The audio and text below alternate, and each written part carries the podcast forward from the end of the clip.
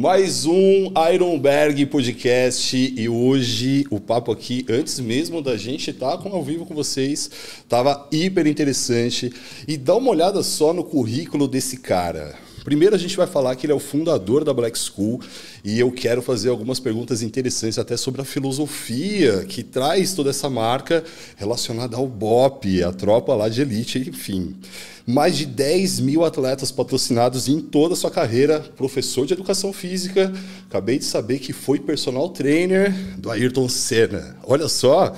E aí a gente tem também um ex-atleta, 40 anos de profissão, Bela sensacional, passou aí por 34 países fazendo negócio e tem várias outras coisas que a gente vai descobrir aqui durante o nosso papo. Bela, muito bem-vindo e que honra ter você aqui com a gente. Boa noite. É minha, Lala. Boa noite, boa noite a todos aqui. Eu tenho uma honra muito grande de estar, eu sinto uma honra muito grande de estar aqui no podcast do Ironberg com você, Lala, com a Obrigado. equipe. Né? Um abraço para o Betão, um cara que eu sou fã dele. E vocês estão fazendo acontecer, né? Vocês são o peixe que está nadando ao contrário, né? Ironberg tá veio numa direção diferente e aí está tendo todo o sucesso que ele merece, né? Então, parabéns para vocês, cara. Obrigado, obrigado. E falando em sucesso e falando em parabéns, Black School. A gente fala de filosofia do BOP, os caveiras pretas. Como é que começou tudo isso, Bela? Bom, primeiro, isso começou quando eu estava ainda na outra empresa, eu era gerente de marketing da Probiótica. A Probiótica é uma empresa que foi fundada pelo Carlos Negrão, um ex-atleta de luta de braço, de powerlifting e bodybuilding. Caraca. E de uma geração anterior à minha, mas que sempre foi muito meu amigo. E quando eu era atleta na categoria júnior de bodybuilding, uh, na, na categoria duplas, a gente se conheceu eu também, quando fazia powerlifting, a gente se conheceu e a gente batia altos papos. E o Carlão me convidou. Eu tinha passado já na minha carreira por algumas empresas importantes. Isso, desculpa, Bela, que ano que aconteceu? Anos 80 a gente se conheceu. Eu e o Carlão a gente se conheceu quando eu era atleta. A partir de 82 eu comecei minha vida. Quando eu saí do colégio militar, da Marinha, eu comecei a fazer meu trabalho junto a estudar mais a área de educação física, nutrição técnica Fui para os Estados Unidos fazer um curso de bodybuilding coach lá no Colégio Americano de Medicina Esportiva. E a gente já trabalhava com a ideia de suplementos alimentares, que aqui no Brasil ninguém falava sobre isso. Anos 80 era um negócio de produtos naturais, é, vegetariano, macrobiótico. E existiam algumas lojas de, de, de produtos naturais que começaram a vender suplementos alimentares. Primeiro começaram nas academias, o pessoal vinha nas academias de, com sacolas dos Estados Unidos vendendo produtos da Wader. Wader, Universal, uh, Option Nutrition eram marcas que foram fundadas uh, há muitos anos atrás, principalmente a Wader, que foi fundada nos anos 30. Caraca, 30? É, nos anos 30. Mas que suplemento que existia nessa época? Cara, você acredita que suplemento alimentar existe desde o século XIX? Os caras, como Mascate, passavam, os farmacêuticos da época, hum. faziam tônicos a Coca-Cola é, fez o primeiro tônico dela em 1886, né? Nossa! E era um tônico fantástico, era um tônico cheio de ervas, era um tônico muito forte. E o pessoal, um cara chamado Dave Chakarian, em 1934, fundou a GNC, a General Nutrition Center, Sim. e começou a espalhar as lojas pelo Brasil, desculpe, pelos Estados Unidos. E no Brasil, nós tínhamos caras também que estavam à frente do tempo. Um deles é o Dr. Olavo Fontoura, que o seu melhor amigo era o uh, Monteiro Lobato. Caramba. E eles juntos fizeram uma fórmula chamada né, a fórmula Fontoura, né, biotônico Fontoura. E já tinham alguns outros tônicos, onde geralmente quando eu faço as palestras ou nos podcasts, eu apresento as propagandas de rua dos tônicos da época, já hum. mostrando atletas de musculação. Sempre relacionando ao sempre a mesmo. vigor, sempre a vigor físico massa muscular e tudo mais. O Wader, quando viu esse movimento, ele, o Joe Wader, irmão do Ben Wader. Aí você está falando do Mr. Olímpia mesmo. Exato. Ele, ele era um cara que ele já era atleta, ele era de uma categoria é, meio pesada, e ele e o irmão olharam e eles participavam de competições na NABA, lá na Europa, nos Estados Unidos, não tinha isso. nem no Canadá, ele na NABA participava do Mister Universo, que era em Londres. Um dia ele chegou para o uh, Ivan Dunbar, né, que era o, foi o fundador da NABA, falou: vocês têm aqui uma reunião de amigos, eu vou fundar uma federação profissionalizada. Caraca. E foi, fundou a IFBB no Canadá, junto com o irmão dele. E junto com a IFBB, as empresas Wader vendiam uh, catálogos de treinamento, revistas de treinamento. Então, treinamento de peito, treinamento de costas, com aquele é, mapa dos músculos Atlas Caraca, antigo. Eu lembro disso da probiótica, esses mapas. Pois é, gente, eu fui buscar lá atrás essa ideia, nisso que eu estou te falando. E aí ele viu que precisava melhorar a alimentação. Então ele começou, hum. na ideia do David Chakarian, que já tinha alguns suplementos da GNC, ele começou a emular esses suplementos. Chegou na década de 50 e 60, ele começou realmente a investir na área de suplementos e equipamentos de ginástica além das publicações de treinamento.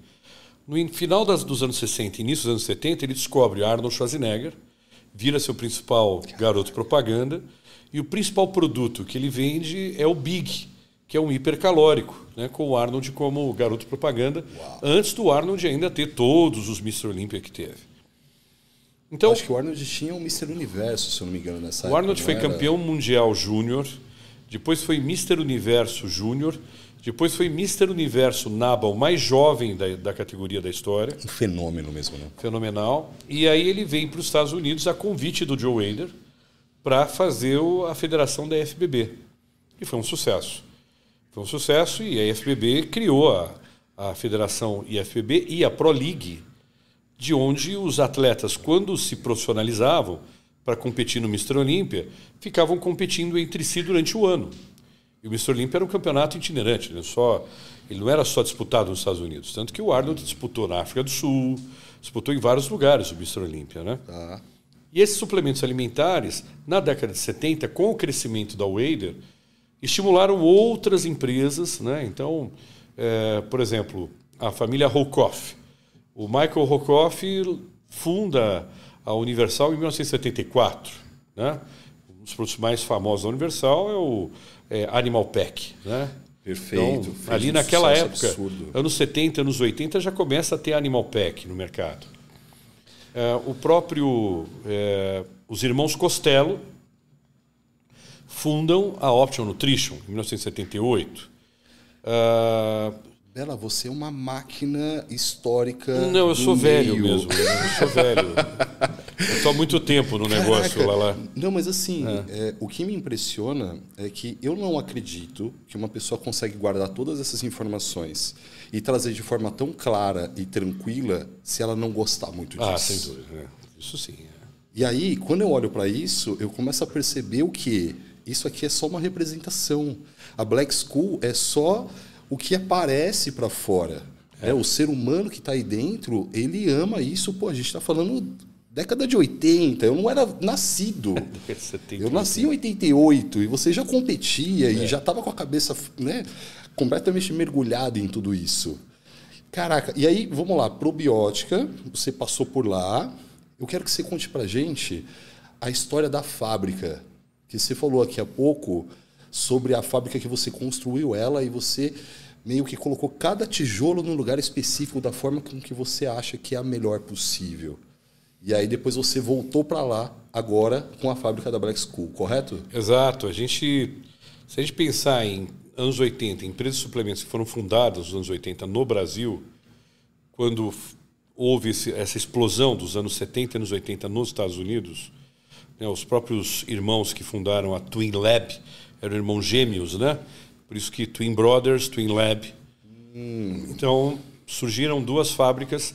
A primeira fábrica de nutrição realmente esportiva, voltada ao esporte, foi a probiótica.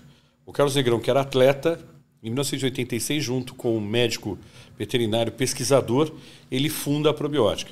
Existia uma outra fábrica, que a maioria das pessoas conhece, é, também, que é a Integral Médica, que foi fundada antes, em 83, mas o médico, o Euclésio Bragança, que fundou a fábrica, ele inicia com um processo muito mais voltado à alimentação saudável do que esportiva. Ele lança o proteinato de cálcio. Lembro bem disso. E aí, com a entrada da probiótica, começa a haver um estímulo para o segmento de nutrição esportiva, porque existem quatro colunas lá, lá de suplementos alimentares. Uma, a primeira coluna, que é a maior de todas, é a de bem-estar, onde todo mundo já tomou uma vitamina, todo mundo já tomou algum Perfeito. produto para criança, um biotônico. Nós estamos falando um polivitamínico. Essa área de bem-estar.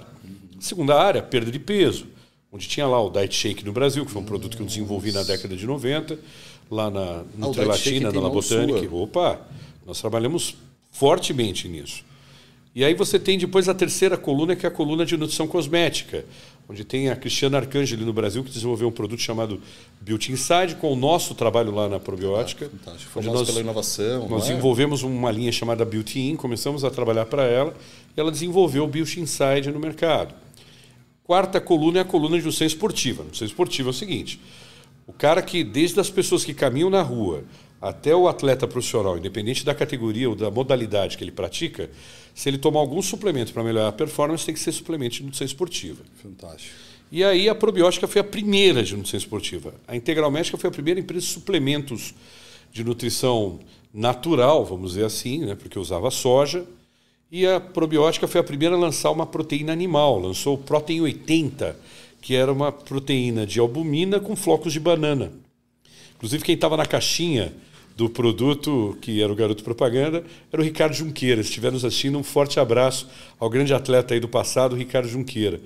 E eu fui patrocinado pela Integral Médica numa granola que eu desenvolvi junto, que o Ayrton consumia, o Ayrton Senna, e acabou sendo industrializada, que foi a granola do grão, que era uma granola proteica, que a Integral Médica lançou, e eu estava lá, eu e a Cláudia Jacob, campeã mundial, estávamos lá também figurando na caixinha do produto.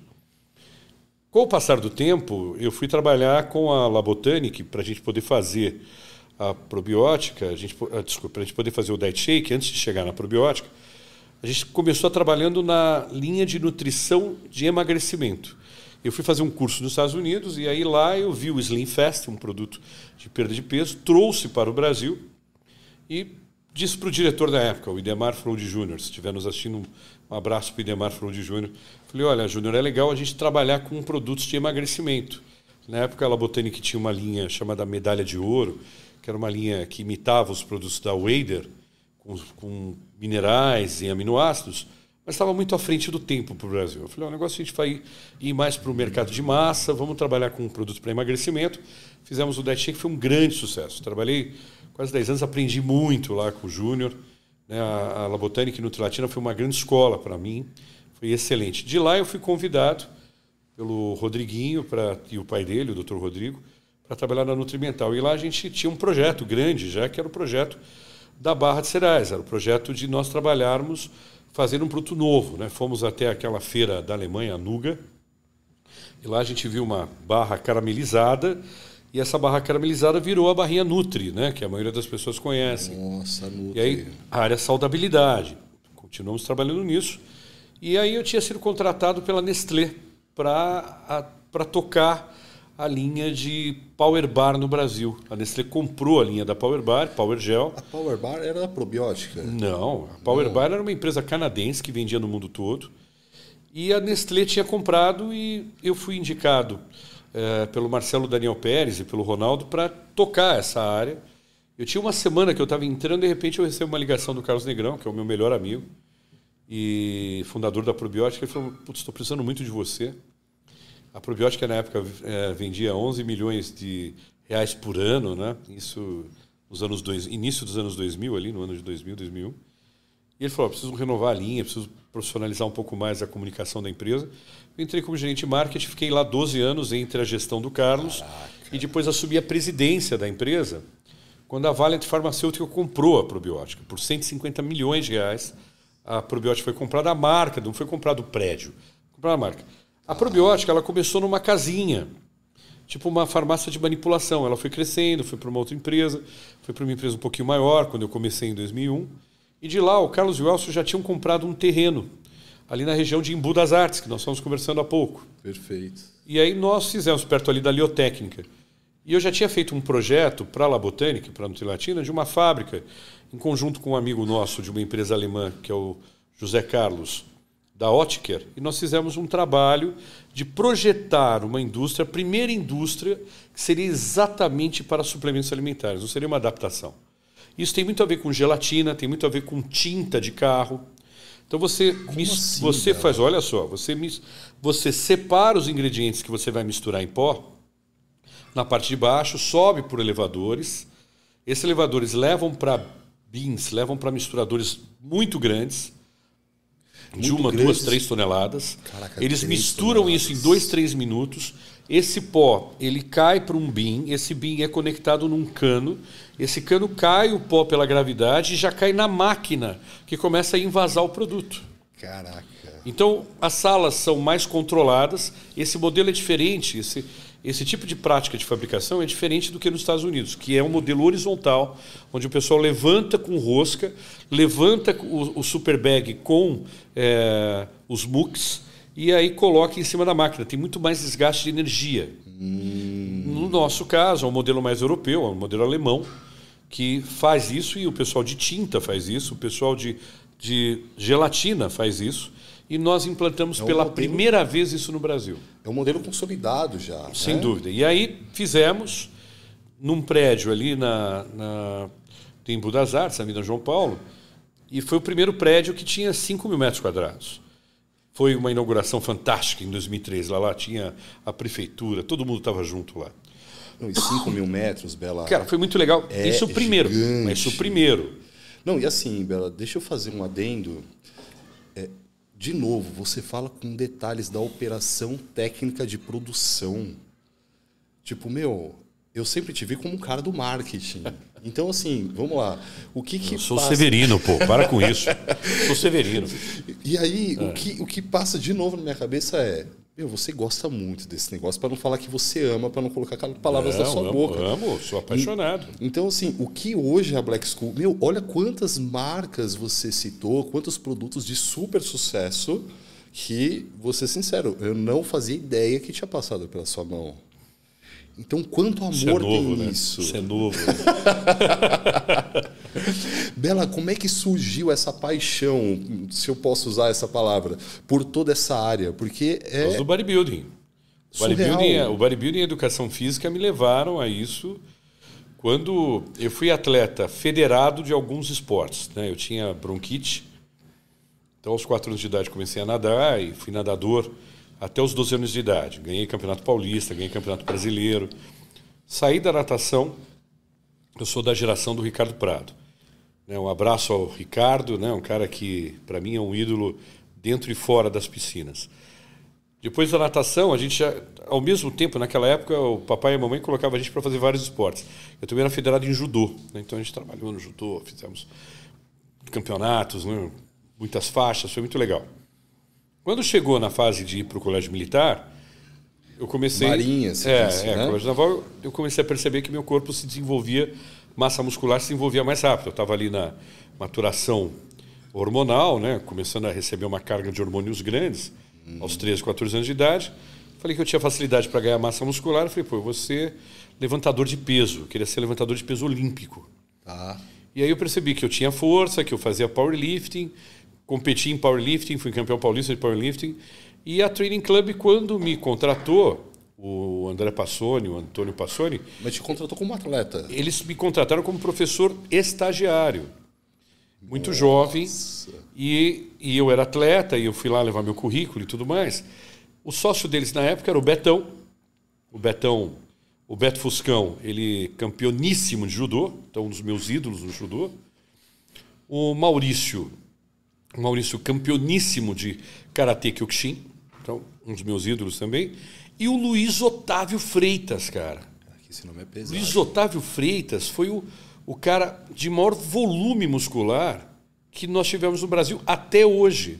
Categoria Open, ganhou tudo que ele podia ganhar no Brasil, ganhou fora do Brasil. Em 86, 87, campeão Mr. Universo, campeão mundial. E aí se profissionaliza e vai para os Estados Unidos. Em 88, vira o queridinho do Wader, sai na capa da Moscow Fitness e tal. Gigantesco, né? Nossa. Gigantesco, 110 quilos em competição. É... Para a época, né? Vamos Nossa, deixar negócio... claro. Hoje os caras competem com 120, 130 é. os maiores. Mas o Luiz Otávio, por ser brasileiro, alto, loiro, né, o rosto bonito, um físico muito bom, competindo de igual para igual com os caras. E, infelizmente, a carreira dele como atleta terminou por causa de anabolizante underground, porque nos Estados Unidos já era proibido e os caras, para melhorarem performance, tomavam os ergogênicos, para melhorar sua renda, revendiam ergogênicos, e ele acabou sendo preso né, por causa disso, junto com o Mike Christian. Essa é Quase é perdeu coisa... a perna, né? Pô, foi um negócio terrível. Essa é uma coisa interessante, Bela, porque olha só, você está trazendo isso. Eu comecei a competir em 2008. Eu me lembro. E nessa época, o esporte, o fisiculturismo, ele. Sempre foi um cara bom. Ele não era do jeito que ele é hoje, questão financeira. E aí, quando eu olho aqui e vejo que você patrocinou 10 mil atletas hum. durante toda essa carreira e tal, vê se eu estou enganado, mas eu vejo uma preocupação da sua parte em dar suporte para esses atletas, para que eles não precisem fazer o que você acabou de dizer que né, aconteceu com esse atleta, de ter que vender, ter que fazer dinheiro de algum jeito, porque o esporte em si não proporcionava isso a eles. Lala, você lembra aquela cena do, do Arnold, ele dentro de uma de uma cadeia americana, ele vai fazer uma visita para os presos e ele faz uma apresentação dentro da cadeia. Lembro, claro. O bodybuilding é um esporte que você não precisa de luz, você não precisa de palco. Uau. Você é o esporte. O atleta bodybuilding, ele carrega nele mesmo o esporte. Eu nunca mais vou me esquecer quando eu estava com a Cláudia Jacob, que foi campeã mundial júnior e era minha dupla nos anos 80, a gente participando do Ibero-Americano, uh, lá em Lima, no Peru, que a gente estava falando sobre o trânsito lá. Uhum. E eu estava na Praça Central de Lima e, de repente, a gente, a TV é, de Lima pediu para a gente fazer umas cenas na praça e a gente estava andando de é, agasalho, de repente a gente tira o agasalho e começa a posar na sala. Cara, em 15 minutos tinham milhares de pessoas. Uau. Milhares de pessoas. É um espetáculo, Bela. Os atletas de bodybuilding carregam o esporte. Por isso que a gente tem que tomar muito cuidado com essas federações que querem impor para os atletas regras que muitas vezes são injustas e desnecessárias, que exploram o atleta. A coisa mais importante não são as federações, nem tampouco as empresas, são os atletas. Então, os 10 mil atletas, como é que chegou nessa conta? Na época da probiótica, quando eu era gerente de marketing, nós tínhamos lá um dos maiores atletas brasileiros de todos os tempos, de categoria amador, o José Carlos Santos. José Carlos, beijão para você, um dos físicos mais perfeitos que já surgiram no Brasil. Da época do bispo, não é? Sim, e o, até um pouco anterior. E o José Carlos Santos ele foi dez vezes campeão mundial da categoria Bantam e categoria leve.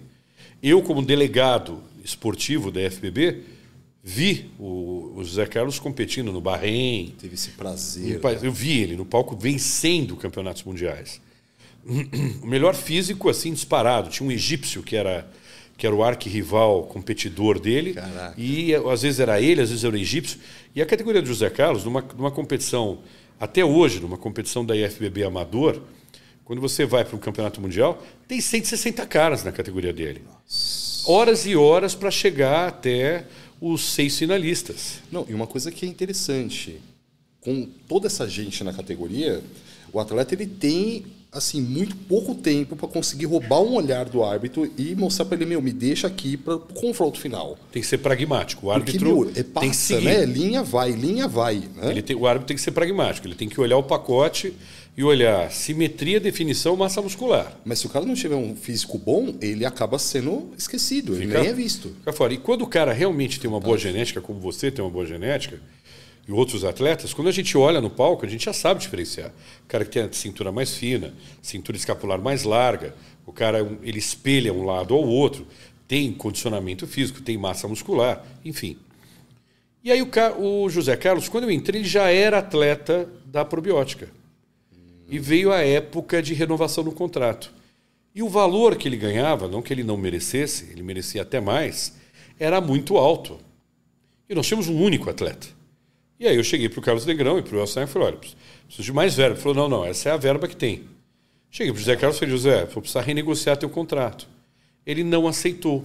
Infelizmente ele saiu. Tá, porque Quando você ele saiu, precisava diminuir o valor dele para conseguir trazer outros atletas. outros atletas. Quando o José Carlos saiu, com o dinheiro de, de patrocínio que nós pagávamos para o José Carlos, eu consegui colocar 70 atletas. Mentira.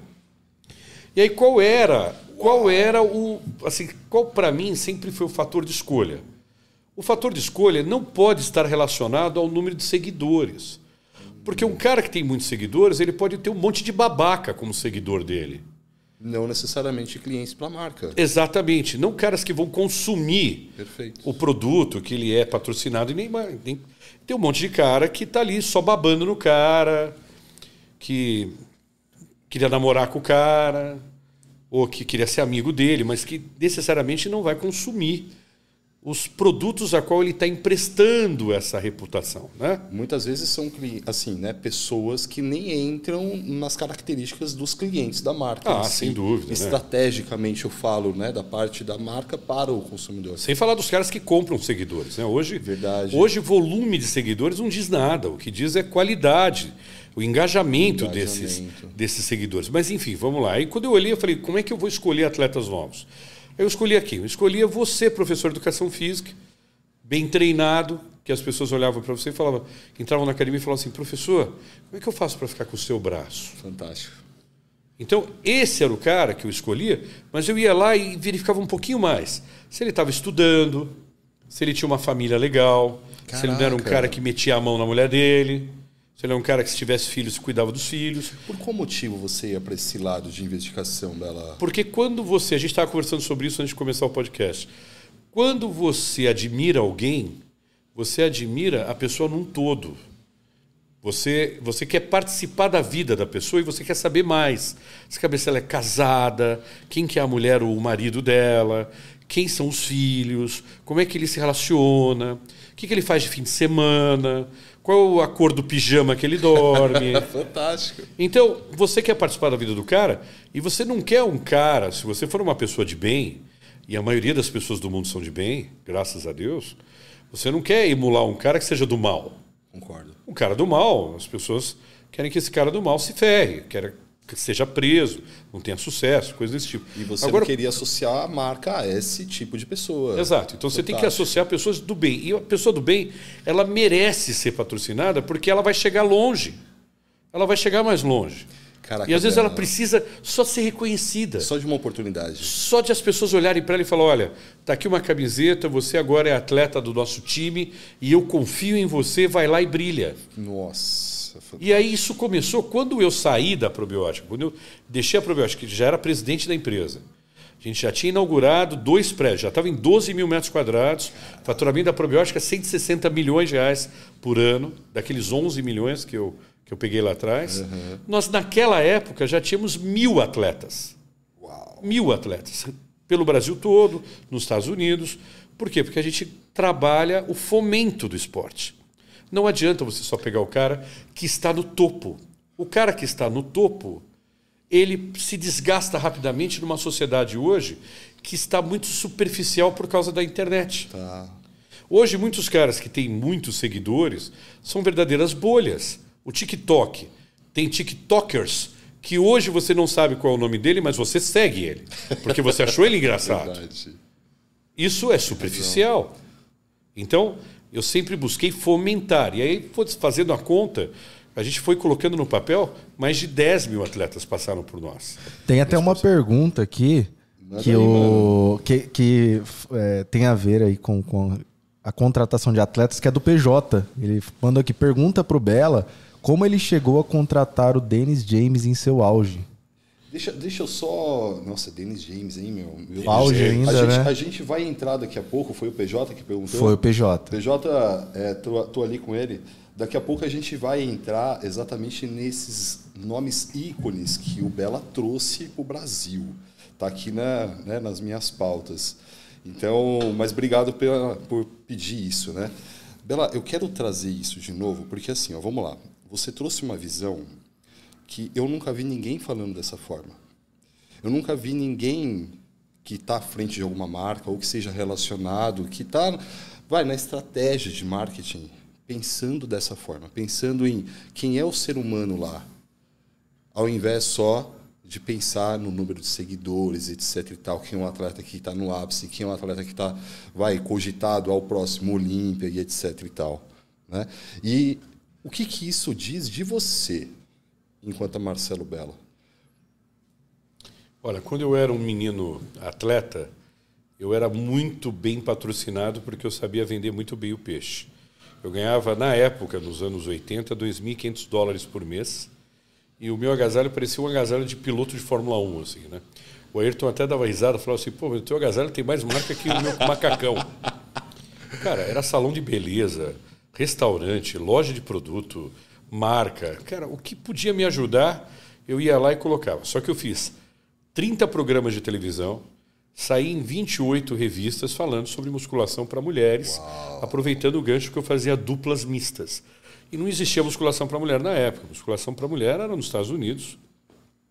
Né, nós tínhamos as grandes atletas. e aqui, etc, né? no Brasil, Jenny Fonda nos anos 70, anos 80, a gente começou com as Miss Olímpias, mulheres lindíssimas, né? Miss Olímpias, Juliette Bergman, entre outras.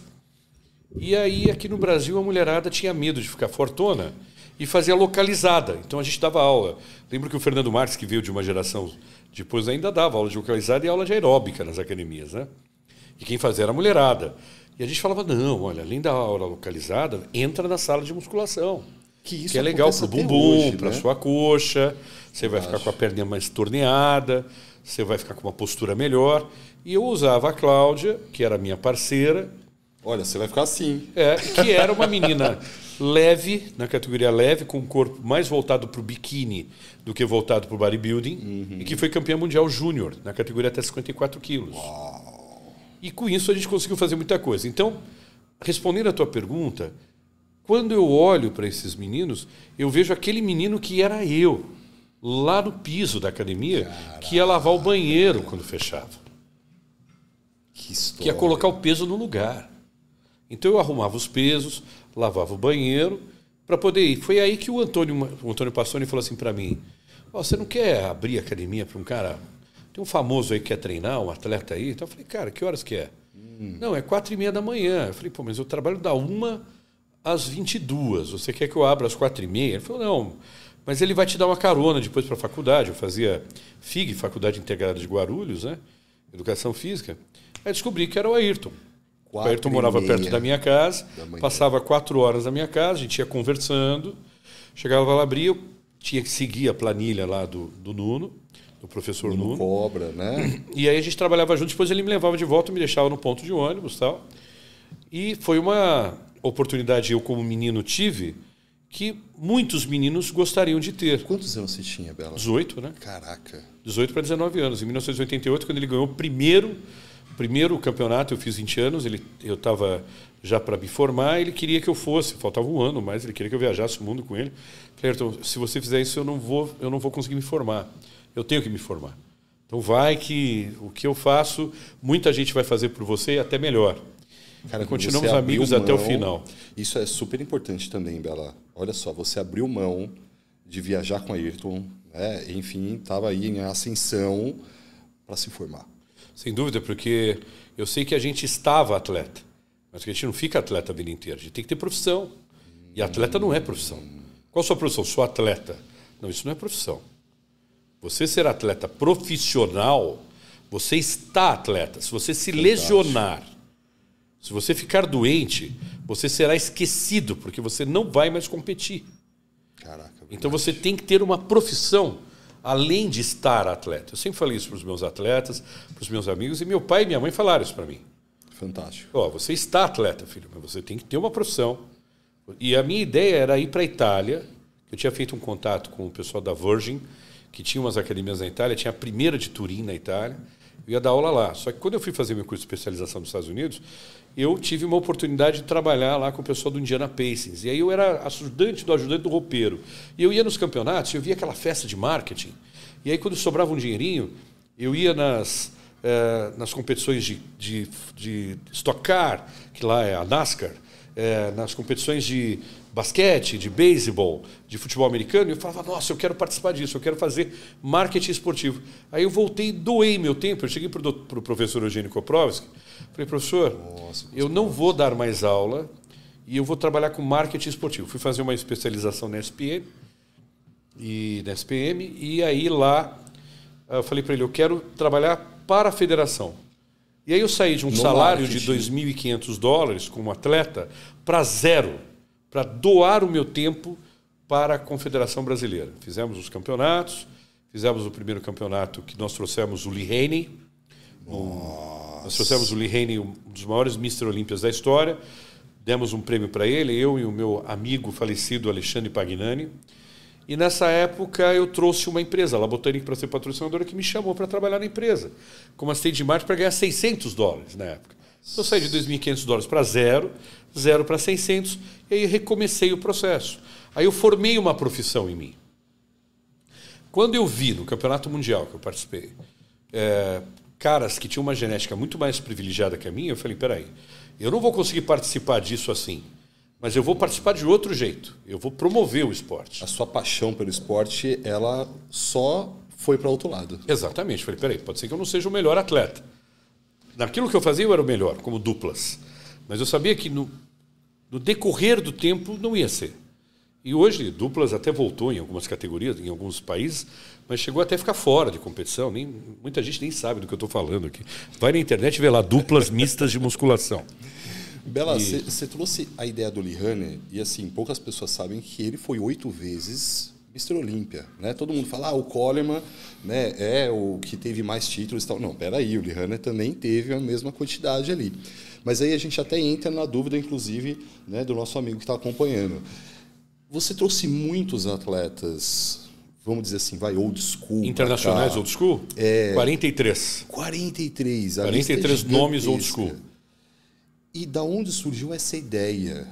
Quando o Luiz Otávio era atleta de nível mundial e se profissionalizou, em 1987 nós fizemos um seminário pela Training Club no ginásio do Ibirapuera, em São Paulo. E o Luiz Otávio mostrou para Bandeirantes na época, para todo o público que estavam lá, que eram milhares de pessoas, como treinar, como comer, como descansar. E fez um seminário maravilhoso. Aquilo me tocou tão profundamente, eu trabalhei naquele seminário, e nós tínhamos uma convenção chamada Sport and Fitness, né, lá da Training Club, que era no Clube Pinheiros e no Clube Hebraica.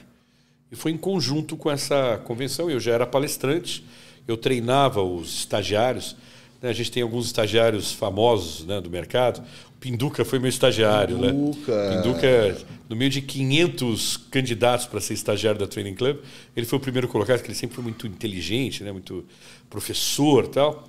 Pinduca me ajudava a treinar. Quando eu agachava com 200 quilos, fazia 10 repetições sem ajuda, né?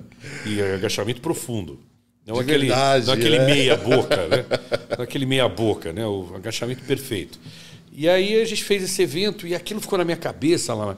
Falei, não, peraí, cara, a gente tem que trabalhar seminários com atletas. Aí quando eu fui para trabalhar com a Confederação Brasileira na área de marketing, vamos trazer o Lee Haney. Foi difícil, mas conseguimos trazer. Ele, no, no auge dele, ele andando, eu nunca vi até hoje um cara que tem os dorsais do Lee Haney. Ele andava, o dorsal balançava. Os, os dorsais balançavam.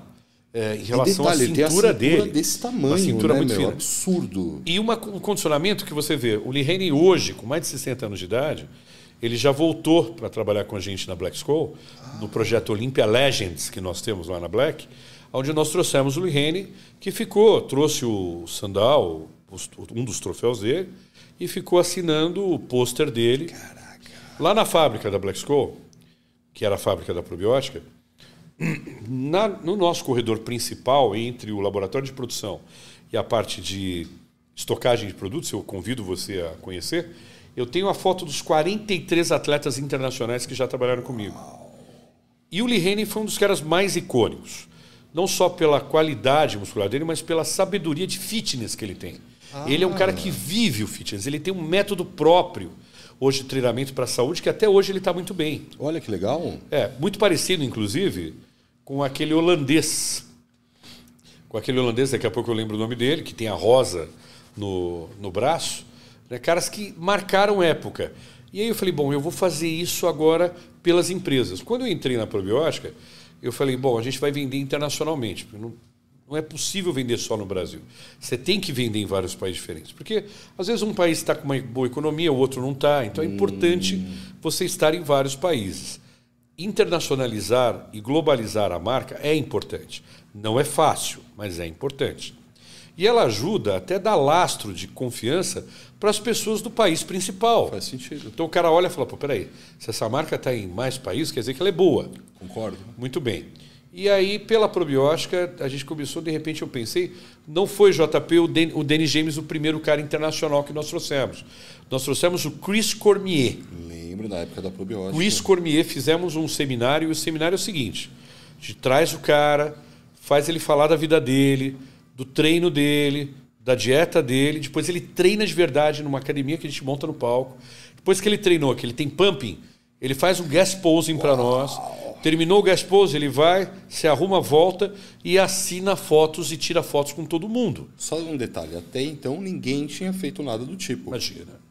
E aí nós iniciamos esse processo né, com o Chris Cormier. Na sequência eu, trizo, eu trouxe o, o Ronnie Coleman para um seminário, primeira vez no Brasil, em 2003, que foi um grande sucesso. Fizemos São Paulo, Rio e Belo Horizonte. Eu lembro que ele fazia um leg press, que ele colocava é, uma tonelada de peso, que era o que cabia no leg press de peso, e no final ele ainda pedia para os caras subirem, porque ele estava treinando membros inferiores de verdade ali no palco, e fazia 20 repetições. E a cada repetição que ele fazia, as pessoas iam entrando Nossa. em frenesia até a última, dando como se fosse um gol, gritando como se fosse um gol. Trouxemos o Lee Como que foi ver esse cara? Desculpa. É que o Ronnie Coleman é icônico. O Ronnie né? Coleman tem uma Todo coisa engraçada. fala que ele era muito grande. Quando eu e o Rodrigo fomos fechar o contrato com ele, no contrato ele pediu para colocar uma cláusula, é. que a gente não discutiu, né? não discutiu, né? como. Pô, estamos levando o cara pela primeira vez. Esses caras acham um saco viajar para lugar longe. É porque, porque o cara é tem que treinar ruim, muito, né, comer muito, descansar muito, pegar um avião, viajar horas e horas e horas e horas, para passar num país diferente, ele não sabe com direito como que é a comida, como é que vão tratar ele, é diferente. Então os caras não ficam muito assim. Não são muito dispostos. dispostos. Assim. Aí eu convenci ele e tal, conversando com ele, falei que seria importante para os fãs jovens. Qual foi o argumento que você usou para convencer Ronnie Coleman a vir ao Brasil? Eu falei para ele que a comunidade de atletas negros e pobres no Brasil era maior do que ele podia imaginar e que era inspirada nele. Fantástico. Eles eram fãs dele. E é verdade. Na hora ele aceitou? Na hora. Instantaneamente. Tanto que eu tinha uma cota de, do, do, uma cota da, dos seminários só para o pessoal da, das comunidades carentes irem lá ver o Rony Collins sem pagar um tostão, porque a gente fazia de graça. Cara. Que lindo isso. Para estudantes de educação física e estudantes de nutrição. Se não tiver os estudantes e os professores, como é que vai haver ensinamento? Não é fazendo novelinha, né? Novelinha? Novelinha não vai te ensinar nada. Novelinha, né? mansão, não sei o que, isso aí. Cara, dislike. Agora, ensinar você a treinar, ensinar você a comer, está no treinador, está naquele cara que estuda. Então vamos lá. São figuras diferentes. São né? completamente diferentes. E aí, só que são valores. Quem as pessoas vão escolher como valor hoje? O cara da novela, do hype, ou o cara da vida real? Na época que eu, que eu treinava judô, e depois no Japão a gente treinou, aquela história: se você errar o golpe, o cara vai te jogar de cabeça no chão. Na vida real, se você errar, a vida vai te jogar de cabeça para baixo no chão. Não é seguindo pessoas com ostentação, é, superficiais que você vai ter sucesso. Isso é coisa de traficante. traficante gosta de fazer io tal, por causa. Não estou falando nada contra a comunidade rapper, que são meus amigos, mas estou falando em relação aos caras que não querem trabalhar, né? que querem vender droga, querem usar droga. E aí coloca corrente de ouro, sabe para quê? Ah, eu era pobre e não tinha o que comer, mas eu comecei a traficar e aí agora eu tenho dinheiro. Hoje, na comunidade brasileira, o, a criança tem sonho de ser dono da biqueira. E a menina tem sonho de ser namorada do dono da biqueira. Caraca. Esse é o Brasil que você quer para você? Acho que não. Então, escolhe quem você vai seguir. Quem vai te ensinar ou quem vai te levar para um caminho de perdição. Então, no caso, a gente trouxe esses atletas nesse sentido, para é. estimular os estudantes de educação física e nutrição que não pagavam nada e eu dava um certificado lá. lá. Mas assim, você não acha. E assim, vamos lá existe todas essas duas frentes, vamos dizer assim, né? Essas que você disse há pouco e essa frente que está na internet gerando conteúdo, ajudando as pessoas e eu me incluo fortemente nisso. Você não acha que com o tempo as coisas vão ficando cada vez mais claras e as pessoas vão entendendo a diferença e vão, pelo menos, posso estar aqui com uma visão poética demais da situação, mas vendo qual é o lado mais interessante para elas, no modo geral? Tem uma coisa chamada algoritmo na internet que não deixa você evoluir. Tá. O algoritmo ele traz para você exatamente aquilo que você se interessa. Ele não traz diversificação. Então, qualquer coisa referente ao algoritmo está ligada à sua necessidade de consumo de curto prazo. Então, se você fica vendo pornografia, Ele vai te entregar ele vai te entregar pornografia. pornografia. Se você gosta de droga, ele vai te levar para a Deep Web. Se você gosta só de armas, ele vai te levar para a Deep Web. Agora, se você gosta de pensadores, você gosta de filosofia, você gosta de treinamento, você gosta de nutrição, também vai te trazer isso. Então, tem uma história que eu gosto de contar rápida que é a seguinte: um amigo meu chinês que só se, se eh, comunicava com a gente de vez em quando, estudante de Pequim, veio fazer uma imersão no Brasil de educação física. E ficou na minha casa. Aí ele saiu de casa num dia de sol e falou assim: Marcelo, o céu é azul? Porque na China tem tanta poluição por causa das termoelétricas que o céu é sempre cinza. Caraca. Uau. Então, se você não mostrar para alguém que existe o céu azul, ele vai acreditar só no cinza. Então, nós temos que tomar muito cuidado com isso. O tempo ele não traz essa divisão a não ser com a maturidade. Só que o tempo é o melhor dos mestres. Ele ensina todo mundo, mas ele é o pior também, porque ele mata as pessoas. Você aprender as coisas só quando você é velho e falar, ah, eu faria diferente, Não adianta, né? não vai adiantar nada. não vai adiantar nada porque a vida já passou por você. Bela, o que, que você acredita e acha que a gente pode fazer para melhorar essa situação? Nós temos que, através de podcasts como esse, que levam qualquer tipo de informação, ter informações mais seletivas. Né? É legal trabalhar o engraçado, legal trabalhar é, as polêmicas, mas o mais importante é sempre trabalhar a informação hardcore, que é aquela de cerne duro, que é o que vai agregar na vida daquele profissional. Ele vai sair do podcast, depois que ele ouvir, depois que ele ver, vai falar assim: eu vou fazer isso para mim. Tem muito cara que chega para mim hoje e fala assim: pô, Marcelo Bela, eu me inspiro em você. Eu comecei como professor de educação física, hoje eu trabalho numa empresa de nutrição, de suplemento, eu tenho minha própria empresa, porque eu conheci a sua história. Quando alguém me fala isso, isso não me honra, é, porque toda honra é para Deus. Mas isso me deixa muito feliz. Está mostrando para mim que eu estou deixando o legado certo. O cara não vai perguntar qual é o meu carro. Olha, Marcelo Belo, eu vi aquele teu carro, aquela tua moto, aquilo é demais, cara. Não, não. Eu vi o que você fez. Eu vi quem você é. É. Porque quando você faz alguma coisa, você está mostrando quem você é. Não quando você fala só. Porque assim, o que você acabou de dizer, vou falar para você que eu não conhecia toda essa história. E uma coisa que fica muito claro para mim, eu acredito que para a galera também que está acompanhando a gente, é o que nossa, as coisas elas são construídas com paixão, com trabalho e com tempo. Faz sentido? Sem dúvida. E tem pessoas que vão errar porque todos nós somos falhos. A gente estava falando lá da maçãzinha da Apple, da, de Adão e Eva, lá da maçã comida, ou seja, onde você tem o livre-arbítrio. A partir do momento que você tem o livre-arbítrio, você vai errar.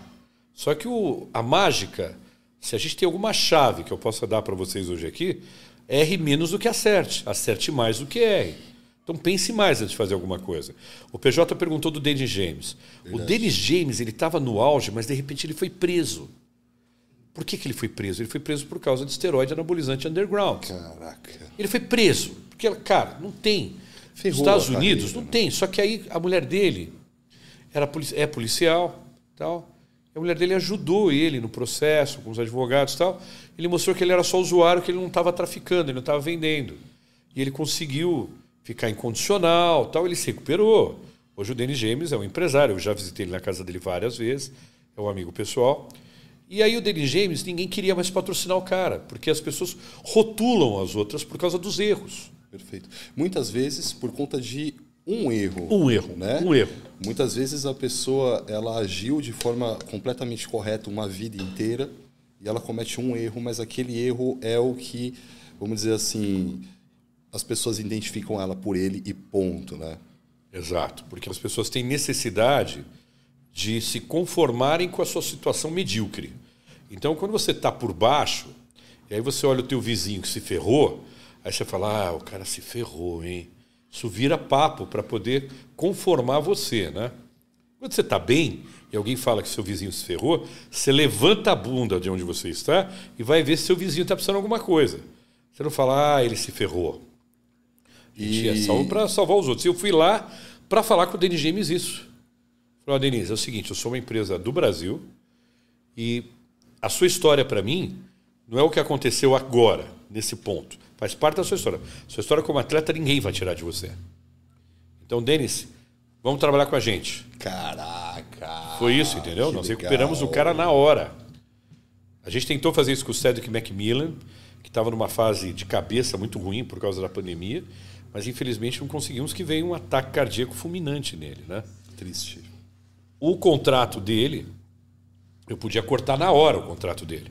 Eram quatro meses que a gente estava pagando o Cedric McKinnon. Só que ele tinha uma mãe é, com demência, esposa e quatro filhos. Fora o projeto que ele apoiava, né? um projeto que ele criou para crianças pobres. O que, que eu fiz? Mantive o contrato de, do, do Cedric McMillan até hoje. Até hoje eu pago lá para a família dele. Ele está imortalizado lá. Por quê? Cara, se eu tiro aquele contrato, eu estou ferrando a família dele. Caramba, Bela. Então, enquanto alguns mandam embora o cara porque ele não vendeu, ele não postou na internet, isso não é marketing esportivo, isso é explorar os outros.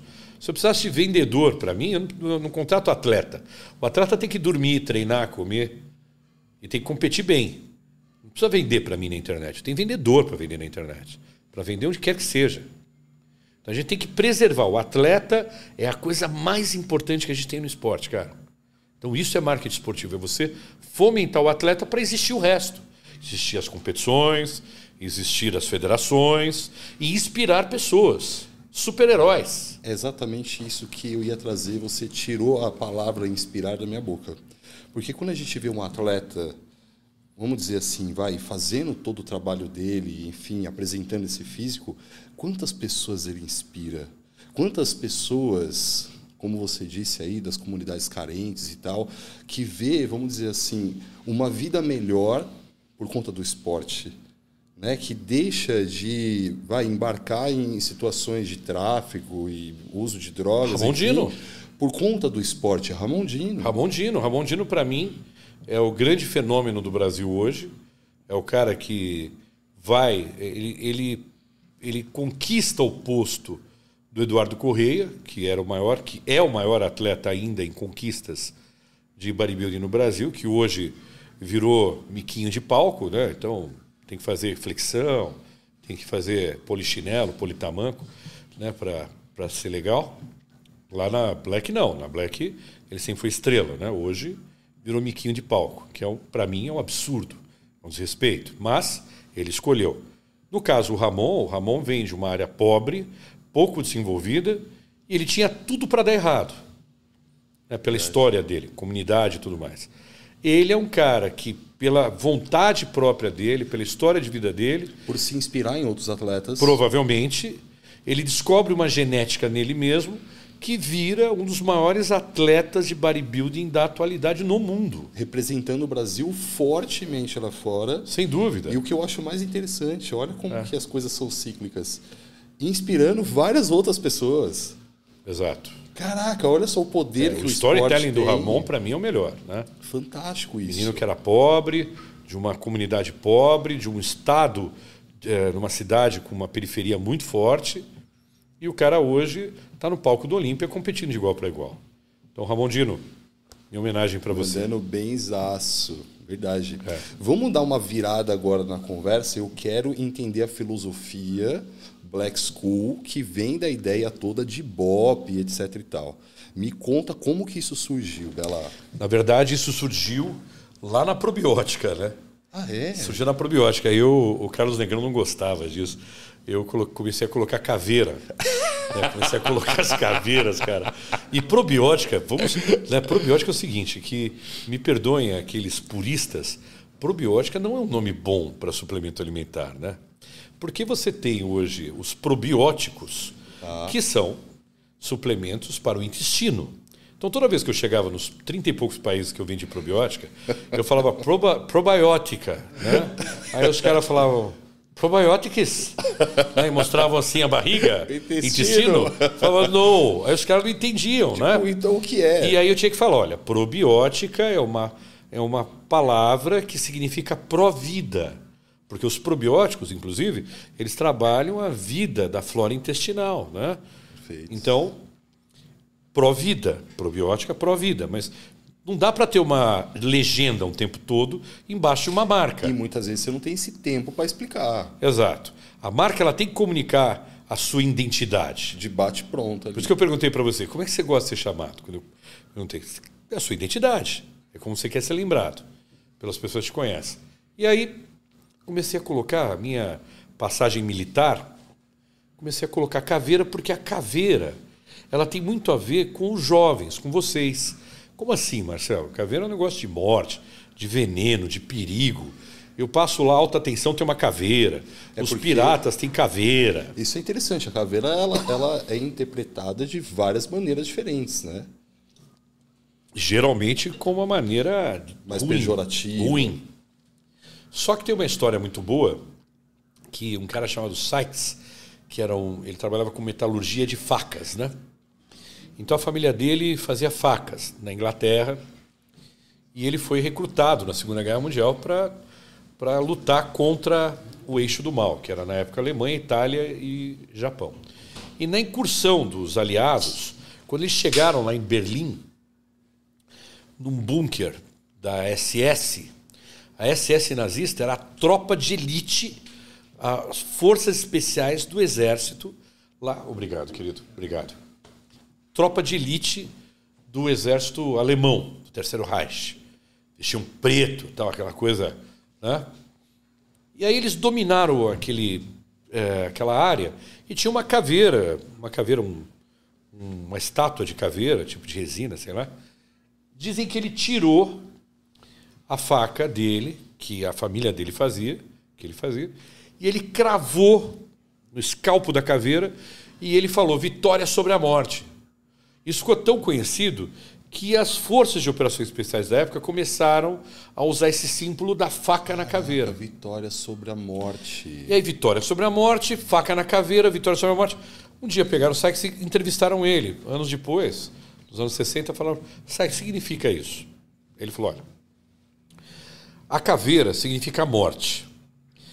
Mas a morte, ela não é o fim para quem acredita na vida eterna. É o recomeço. E tem um lugar em Israel, em Jerusalém, chamado Monte Gólgota. O Monte Gólgota, Gólgota é uma palavra antiga que significa caveira, ela tem formato de caveira, e os romanos executavam por cruz, por crucificação, os seus prisioneiros lá, no Monte da Caveira, no Monte da Morte. Então, a cruz em cima do Monte Gólgota é como se fosse o meu punhal, aonde a coronha do meu punhal é uma cruz. E essa cruz que estava lá em cima do Gólgota dois mil anos atrás, levando Jesus Cristo, Jesus Cristo saiu daquela cruz e três dias depois ressuscitou e venceu a morte. Uau. Então a vitória sobre a morte, quando eu comecei a pensar nisso, comecei a colocar a caveira lá na probiótica, isso antes de outras marquinhas quererem imitar, né? O leite com pera colocou na dele lá, tal, não sei o quê, mas tudo bem. Caveira é universal. Mas você está copiando é porque admira, né? Pois Eu é. vejo dessa forma. É, mas enche o saco, hein?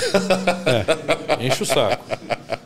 Admira muito, então. Precisa admirar menos. Dorme pensando. Nossa, cara, tem que me admirar menos, então, bicho. Me esquece um pouco. Não esquece, exato. Aí, eu falei, bom, eu vou colocar esse princípio que eu aprendi lá na escola militar como o jovem que precisa vencer a morte. Qual é a morte do jovem? Não é a morte física só, é a morte dos sonhos.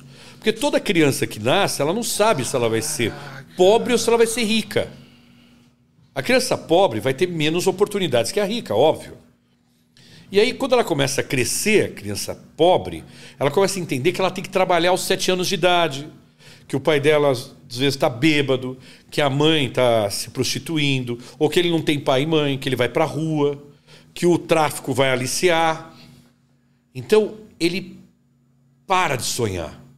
Ele para de sonhar e ele transforma a expectativa de futuro dele em curto prazo para ganhar em um dia aquilo que o pai pedreiro dele ganha em um mês.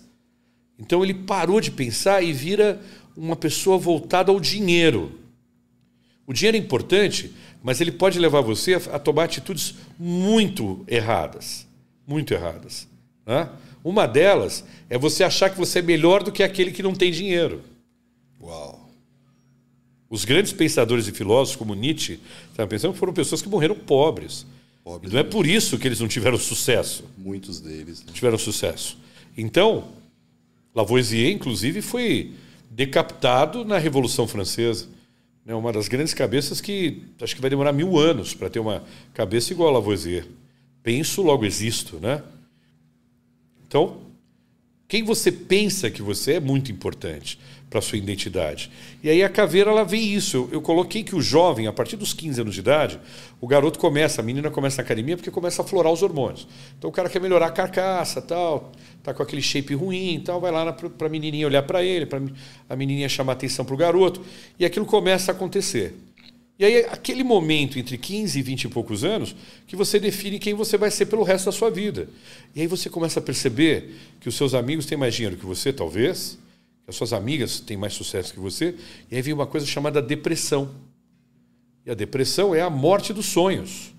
Então, quando você coloca uma caveira, como eu fazia lá na probiótica, colocava assim: você é um tropa de elite da vida real. O que é tropa de elite da vida real? Você acorda cedo, você trabalha, você cuida da tua família e você busca o teu sonho. Uau. Não importa se você nasceu na favela ou se você nasceu na mansão. Não na mansão do Toguro, hein? No Toguro, um abraço. Não na sua mansão. Mas nasceu onde? Você nasceu, não importa onde você nasceu, importa como você vai viver depois que você nasceu. Então eu coloquei aquela caveira e o Carlão não gostava.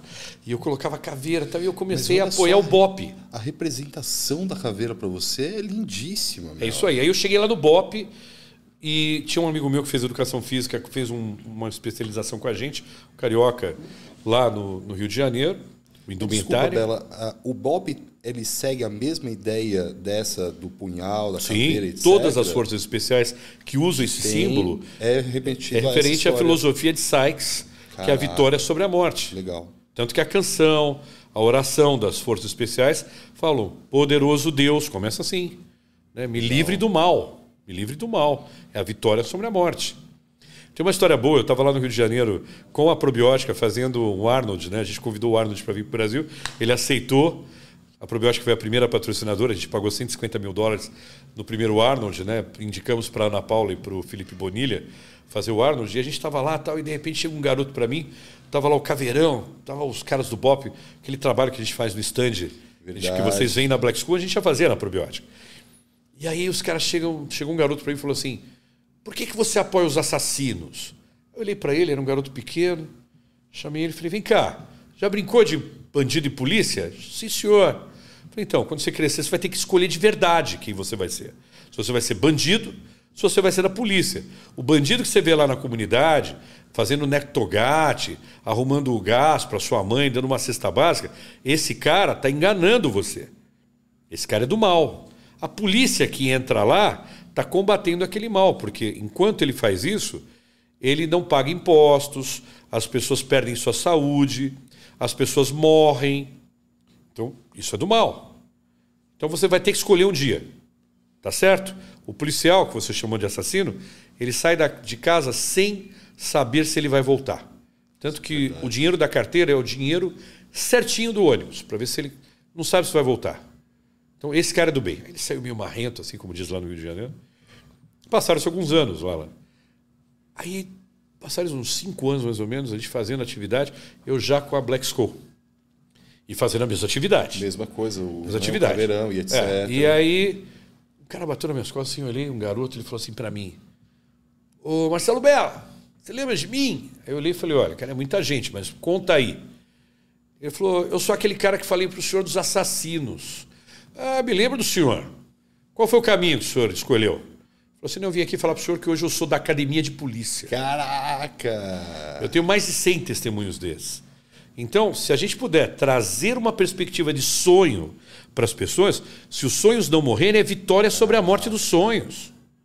E aí, quando eu saí da probiótica, que foi comprada pela Valet, que deturpou completamente o negócio, quebrou o negócio, e os restos mortais foram lá para Suplay, hoje o Karine está lá se divertindo, tentando fazer alguma coisa. Cara, quando a gente fez esse processo, eu fiquei um tempo fora de no compete agreement. Não podia trabalhar no mercado. Eu fui trabalhar para a confederação, né? fui fazer outras coisas que não, meu contrato me permitia. Quando eu voltei, eu falei, eu vou fundar uma empresa que seja uma empresa voltada a esse tipo de valores. Porque lá na época da probiótica, quando a gente começou a patrocinar o BOP, o coronel Pinheiro Neto chegou para mim e falou assim: Marcelo Belo, se nós somos a tropa de elite do combate urbano, você é a tropa de elite da nutrição esportiva.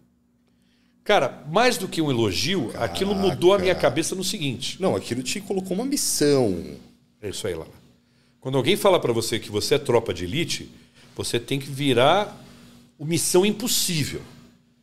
Você vai conseguir. Você não importa como, você vai fazer. Perfeito. Missão dada, missão cumprida. E você não vai fazer de qualquer jeito. Você vai fazer bem feito.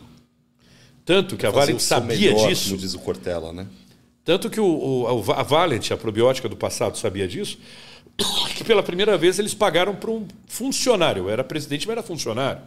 Para ficar fora do mercado, porque eles sabiam que quando eu voltasse. Você ia voltar arregaçando. E aí foi. Depois de um ano, cheguei com a Black School, aí eu fui lá primeiro no BOP. Aí cheguei lá no BOP, fui falar com o coronel. Não, eu fico te imaginando assim, tipo, contando os dias ali isso. e como já tivesse amarrando a faixa do Rambo é na aí. testa. É isso aí. e falou: segura, eu tô chegando. Pois é. Cheguei lá no BOP. Coronel, como vai? Coronel Vilman René. Coronel Vilman René, como vai o senhor? Tudo bem? Tudo bem. cada dois anos mudam os coronéis, né? E ele era major na época que eu o conheci.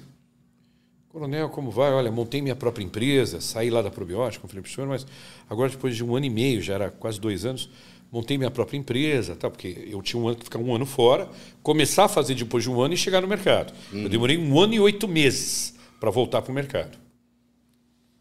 Então eu vim aqui, provavelmente o senhor já deve estar contra a marca, né? Aí ele pegou, abriu assim um, um armário. Começou a tirar sacolas com marcas, assim. Aí tirou da Midway, aquele lixo. Tirou, assim, da, da Max, tirou da Integral Médica. Tirou várias marcas, assim. Que eu me lembre. E falou assim, é, ó, as empresas vieram procurar a gente. Ah, que bacana. Então o senhor está bem, então, de suplemento? Tem espaço para nós? Falou, não, nós não aceitamos nenhuma. Estava esperando você. Aí eu falei, por quê? comandante. Falou, porque nós estávamos esperando o nosso camarada voltar. Uau! Então foi muito forte lá. A gente voltou, a gente faz um trabalho hoje com o BOP, com o segundo BPE do Exército. Agora, recentemente, fechamos com a Esquadrilha da Fumaça, com a AFA, da Academia da Força Aérea. Então, a gente trabalha com várias, várias áreas da polícia, suplementando os caras de graça. Por quê? Porque a gente acredita nesses valores. Caraca. Precisa ter ordem para ter progresso. Então foi em cima disso. E quando aquele cara falou para mim, aquele comandante, que eu era tropa de elite da missão esportiva, eu falei: eu não tenho mais espaço para errar. Fantástico. Se eu errar, o refém vai morrer. E o refém é minha esposa, meus filhos. Esses caras dependem de mim. Essa juventude. Pois é. E aí voltamos com a Black School e logo no primeiro ano tinha lá o forecast de vender 14 milhões no primeiro ano, a gente já vendeu 41 milhões Uau. no primeiro ano. Pau! E aí começou e só crescendo, crescendo, crescendo, sem emitir um faturamento, né, Lala? Porque tem empresa aí que fala que fatura um bilhão, né? Um bilhão, não sei nem se na próxima encarnação, mas fala. Falar até papagaio fala, né? Eis o ditado. Pois é. Mas a gente só crescendo e graças a Deus a gente sabe que a gente está formando pessoas do bem, cara. Não sabe o que, que eu vejo, Bela? Vê se faz sentido as pontas que eu conectei aqui, ela leva ao seguinte. O que o Marcelo Bella faz enquanto a esse apoio, essa parceria toda com a polícia, etc e tal, e criando essa marca com esses propósitos e apoiando esses atletas? você está atacando mal da juventude o tempo inteiro. Seja diretamente pela polícia, etc., você está ajudando dessa forma, seja com os atletas inspirando essa juventude a não matar os seus próprios sonhos. É isso aí. Caraca, isso é muito lindo. Por isso que o amador é importante. Patrocinar o Ramondino é fácil. O amador está mais próximo, né? Patrocinar o Ramondino que já tem sucesso é fácil. Um atleta que já tem sucesso, Ramondino, Angela Borges, qualquer atleta né, com muito sucesso. O próprio Gudivito, que agora ganhou tudo, na, ganhou tudo lá na Rússia, foi convidado para vir para o Brasil e foi abandonado no Brasil. E agora a gente assumiu esse patrocínio e ele vai ter muito sucesso, tenho certeza disso. A respeito do Gudivito, hum. É uma grande promessa para o próximo Olímpia. Você vê dessa forma? Não. O que, que você viu no atleta ali, Gudivito, que trouxe ele para Black School? Primeiro, o Olímpia divide os homens dos meninos. Quando a gente, aí a gente precisa falar de Eduardo Correia.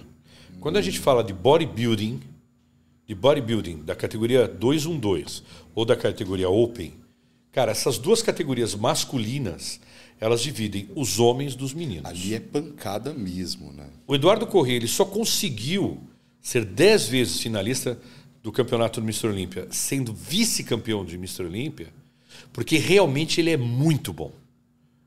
Não é porque ele tinha amigos, pelo contrário.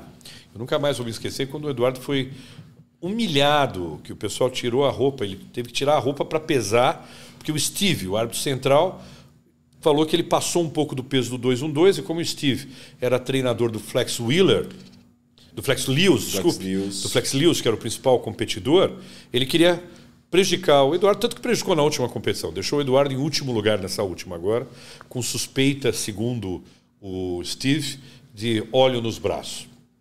É óbvio que o, o Eduardo não tem óleo nos braços, ele tem massa muscular. Isso foi um absurdo que fizeram com ele. E ele sempre achou, né, ele sempre viu isso e achou que por causa de algumas pessoas ele era meio perseguido. Mas não, é porque os caras realmente têm uma diferença com latino-americanos e tudo mais. Já percebi essa indiferença.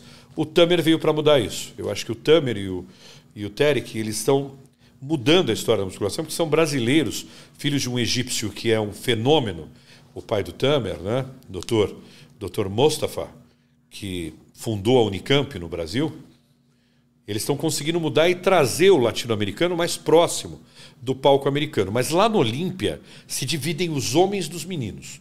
Os caras têm que ser muito bons na categoria de bodybuilding. Desculpem as outras categorias, não significa que as outras não são assim, mas na categoria bodybuilding é a Fórmula 1. É o cara que nasceu com aquela genética para ser open. Então o Good é o seguinte: ele tem essa genética? Tem. Mas ele não tem a idade.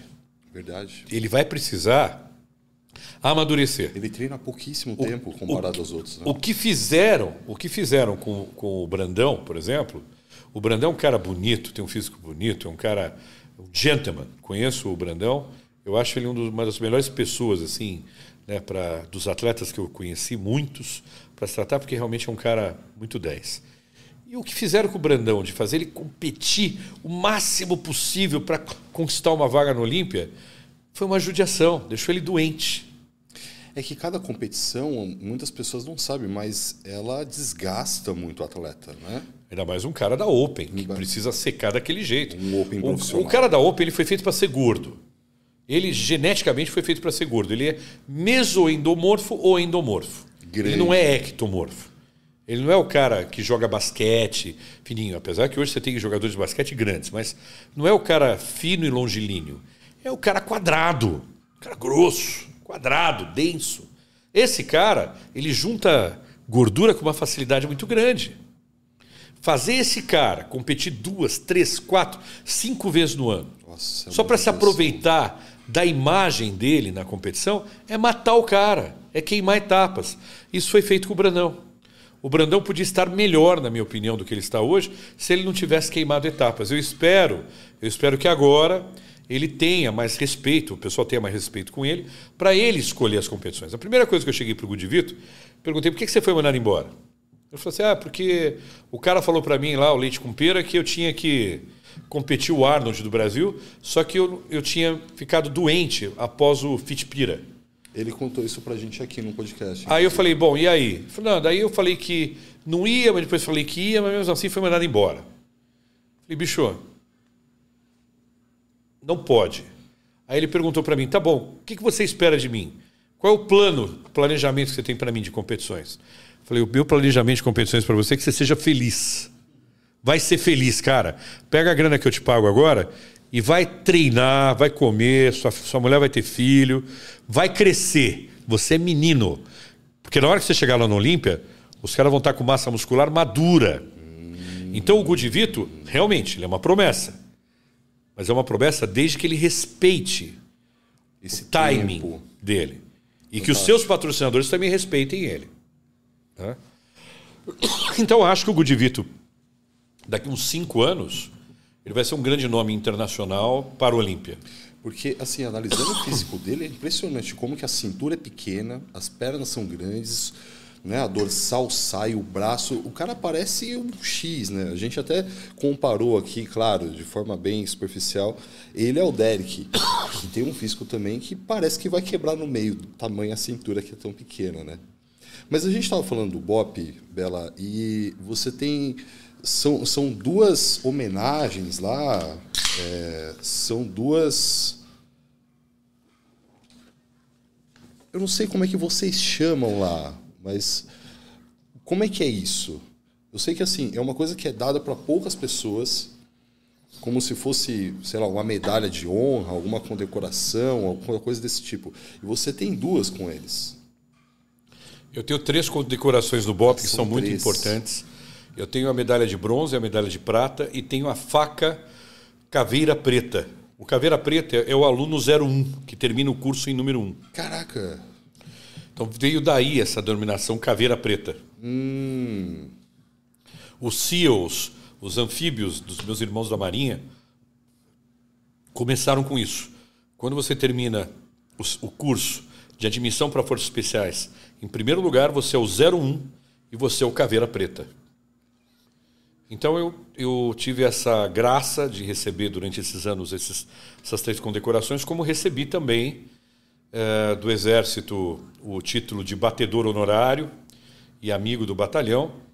Então, ou seja, na vida da gente, quando a gente faz amigos, na no militarismo, uma forma desses amigos militares te honrar é te dando coisas, né? medalhas, símbolos, objetos, moedas. Mas isso não vale nada. Isso não vale nada. Porque não adianta você ganhar uma medalha hoje e bater na sua mulher amanhã. Não pagar a sua pensão alimentícia. Né? Você roubar o teu patrão. Né? Você enganar o teu marido, a tua mulher. Você usar drogas ilícitas. Não estou falando de bola, hein, gente? Pelo amor de Deus. Eu não estou aqui para fazer apologia a não tomar bola. Eu tomei muita bola, hein? Foi bom. Foi ótimo na época, cara. Deu um puta resultado. Devia voltar, inclusive, pelo shape que eu estou hoje. Então, é, não adianta você ganhar símbolos e você não representar. Por isso que eu prefiro patrocinar campeões de vida do que campeões de palco. E aí, é aquela história, a gente traz atletas internacionais, o JP quando falou do Danny James, porque o atleta internacional, ele é o Fórmula 1. E ele globaliza. O marketing esportivo é quando o atleta empresta a sua reputação para a sua marca, o seu produto, e você globaliza imediatamente. Eu me lembro quando eu estava nos Estados Unidos e um companheiro meu, que é o Alberto Chazan, espero que o Alberto esteja bem, esteja vendo o programa, esteja vendo o podcast, ele joga uma moeda por cima da segurança no aeroporto, para mim, porque ele não queria passar no raio-x, eu pego a moeda, os seguranças vêm para cima de mim para saber o que era aquilo, em cima do Beto. Falei, não, é só uma moeda, aquele cara é louco, trabalha na minha empresa. eu estava lá em Boise, cara, que é a central do bodybuilding.com. E o Michael Phelps fez uma postagem no history dele, tomando o nosso Monstros, nosso hipercalórico, que é um hipercalórico que eu formei esse- essa, essa formulação para auxílio de aidéticos, pessoas que desenvolveram câncer, pessoas que passaram por cirurgias muito agressivas, para levantar o defunto. Né? Então, um produto com uma formulação muito forte, com fécula de batata, creatina, com proteína isolada, um blend de aminoácidos, vitaminas e minerais muito forte.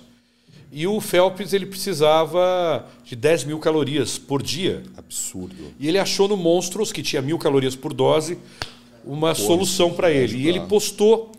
E aí o segurança, um cara grandão, fortão, daqueles caras americanos com 2,20 metros e de altura, olhou para mim assim, Strongman, falou: Black Skull, que a gente estava com a camiseta da Black, a gente sempre anda de camisa da Black. Eu falei, yeah. Daí ele falou assim, Lee Priest. Eu Falei, yeah. Daí ele falou, eu sou fã do Lee Priest e quero te contar uma história. Eu sou Strongman, eu tive câncer e na recuperação do câncer, o que me ajudou a voltar a ter minha forma física e treinar foi o Monstros Caraca. que eu comprei na bodybuilding.com e me deu um abraço. Começou a chorar. E depois ele me mandou uma carta, tal, falando sobre isso. Então o Lee Priest naquela época foi muito importante. As pessoas achavam que o Lee Priest era dono da empresa. Então quando você coloca um face global, não significa que eu estou que eu não quero trabalhar com os brasileiros. Cara, a gente tem o Bruno Moraes hoje, que é um dos grandes nomes do Brasil, como formador de opinião. Nós temos muitos atletas campeões mundiais da IFBB, né? o Jefão, o Davidson, entre outros, para não, não cometerem um pecado, o Odilon, entre outros, João Paz, entre outros, cara, que a gente patrocina hoje 150 atletas. É muita gente. A Black Sul tem 150 atletas, eu não tenho uma meia dúzia de gente que faz hype. Cara, hype, o SBT, sabe aquela época do Marquito e tal? Isso me lembra essa época. Marquito foi sensacional. Exatamente, cara, sabe? E o hype me lembra isso. Você chamar atenção, não importa como, para o que você quer fazer. Mas assim, isso tudo é, é- eu levo para uma ideia de estratégia de marketing, né? E você graduado em marketing, enfim, né, tem as suas especializações aí não só, né, como o personal, o educador físico, mas você tem todo um estudo de marketing e vem desempenhando um trabalho fortíssimo e muito bonito de marketing. E quando a gente fala marketing, muitas pessoas associam marketing a coisas diversas. O que, que o Marcelo Bella pode ensinar para a gente que é marketing? O marketing bem feito ele tem a ver com o branding. O branding é a forma com que as pessoas vão olhar sua marca. Então a sua marca é um grande guarda-chuva, que o que você pendurar embaixo, se esse guarda-chuva for um guarda-chuva bom, bem feito, com uma lona que não vaza, que não, com vento não vai virar para cima. Se esse guarda-chuva for um guarda-chuva protetor, qualquer produto que você pendure embaixo, que leva essa marca, ele tem 50% de chance de sucesso. E o branding, ele só vai ter sucesso se você contar uma história verdadeira que conecte as pessoas com isso. Chama-se conexão filosófica. É a primeira coisa. Então, o consumidor, que somos nós, nós temos que ter conexão filosófica por aquilo que a gente quer consumir. E qual é a filosofia da Black School? A filosofia da Black School é uma marca que você consegue conquistar as coisas na sua vida por mérito próprio. Você consegue conquistar o seu corpo, o seu emprego, o seu diploma, sem precisar roubar, sem precisar puxar o tapete de ninguém, fazer uma escada de corpos para subir. Então, é uma marca de mesmo. batalha, de luta diária. A grande guerra, na verdade, que vai lá no fim, quando a gente terminar, a gente vai olhar para trás e você vai perguntar o seguinte: nesse corredor que eu andei da minha vida, eu tenho mais portas abertas ou mais portas fechadas? Se a gente conseguir deixar um legado com mais portas abertas, aí você conseguiu completar essa missão, que eu chamo de missão de vida, que Deus dá para nós e sopra sonhos na gente, e às vezes a gente quer sonhar o sonho do diabo, né? A gente não está querendo ver qual é o sonho de Deus para a gente, quer enxergar o sonho do diabo, porque o sonho do diabo é mais sedutor, tem mais curto prazo, é mais fácil. Né? Por isso tem muito atleta que troca de empresa porque vai ganhar 10 mil a mais, 5 mil a mais, 20 mil a mais. Cara, e lá na frente? Será que você vai ter essa empresa do seu lado? Não, mas o que eu penso agora é: será que a filosofia de vida desse atleta, porque eu acredito que todos têm uma, ela está de encontro com a filosofia da marca? Porque agora, quando eu olhar para um pote de qualquer produto da Black School, eu vou lembrar disso. Eu vou lembrar da meritocracia. Eu vou lembrar de uma marca que inspira os jovens, que ajuda a polícia a defender a comunidade, etc. Olha só como que já não é mais um pote de whey ou qualquer outra coisa. É o que essa marca carrega, né? É quais são os valores dela, vamos dizer assim. Bela, o que hoje e a gente falou de tipo, várias coisas aqui, de várias coisas que você já conquistou, coisas que você construiu em todas essas empresas, todos esses nomes de produtos de sucesso que você teve forte participação. Mas agora eu quero te perguntar, o que o Marcelo Bella hoje ele quer? Eu quero trabalhar para que os jovens cada vez tenham mais oportunidades. Então eu tenho trabalhado ações sociais. Eu tenho fortalecido o meu lado filantrópico, né? Então eu tenho feito ações sociais. Eu tenho agradecido muito a Deus por ele me dar é, prosperidade para mim e para os meus sócios, para parte do que nós ganhamos, a gente fazer ações através do Black Skull Motoclube e através da empresa para ajudar os invisíveis, aqueles caras que ninguém vê, que andam nas ruas, que são pessoas que poderiam ter todo o potencial do mundo, poderiam ser um prêmio Nobel, mas que se perderam ou na droga ou no crime que estão em situação de rua. Então a gente tem procurado ajudar bastante as comunidades é, clínicas de adictos e fazer um trabalho principalmente na base que é a criança. São as ONGs que trabalham de forma educacional orientando crianças Uau. de comunidade. Então, Legal. uma das coisas que mais me dá a mim, minha esposa, minha família, felicidade hoje, não é quando eu compro uma moto nova, uma casa nova, não é isso. Ou um relógio novo para ostentar na internet, porque esse não sou eu. Você não vai, não vai me ver fazer, fazendo isso. Na, no Presidente Caveira Preta, que é a minha, o meu perfil lá no Instagram, você vai ver eu lavorando, trabalhando e muito. Então, estou sempre trabalhando, dando alguma informação diferente, em algum lugar legal, sem ostentar nada. Né? E mostrando, evidentemente, passeios de moto, que é uma coisa que eu gosto. Então, uma coisa que me dá muita felicidade para minha família hoje é ajudar aqueles que precisam, cara. E não é, a ostentação de curto prazo que a gente vê hoje superficial na internet. Para mim, ter sucesso é conseguir salvar alguém. Eu não vou estar bem na minha casa sabendo que tem gente que não está bem. Eu não consigo ficar bem assim. Essa semana mesmo, eu fui acometido por uma insônia lá. Porque eu fui na, numa empresa de um, amigo nosso, e não é de suplementação, é de outro, outro ramo, e o cara falou assim para mim: Meu, semana passada eu não tinha 41 reais para colocar no, de combustível no meu carro porque não sei quem quebrou o contrato comigo, não sei o quê. Eu não estava pedindo nada para mim, ele estava desabafando. E eu fiquei pensando ali como que eu podia ajudar o cara. Não dando peixe, dando a vara para ele. Dando para a vara para ele pescar. Para ele... Assim, daí já liguei para o meu sócio, que é proprietário da Mondial. Falei, ó, oh, preciso que você dê uma força para esse cara. Você tem uma marca que tem a ver com o negócio dele. Vai lá, faz o negócio acontecer. Já une, ou seja, construa pontos, né? Construa pontos para alguém passar. Cara, o cara que não ajuda a sua própria família. Você acha que esse cara é boa pessoa? Se você tem irmãs, irmãos, Sim. Você imagina se seu irmão ou sua irmã ligassem para você, a vida separa bastante a gente, principalmente depois que a gente vira adulto. E se uma irmã ou um irmão seu ligasse e falasse assim: eu preciso de uma grana para fazer uma cirurgia. E eu não tenho essa grana, eu não tenho convênio. E você tem a grana. Se você não ajudar, você não é uma boa pessoa. Não, mas não passa pela cabeça. Tipo, a questão é como a gente vai fazer acontecer. Você pensa assim. A maioria das pessoas, infelizmente, são individualistas, não pensam no coletivo. Então você tem muita gente que hoje está afastado da família, não tem amigos de verdade, você só tem amigos de festa. É o cara que, que bate nas suas amigos, costas, né? que não são amigos, que querem aparecer com você, querem se aproveitar do que você tem.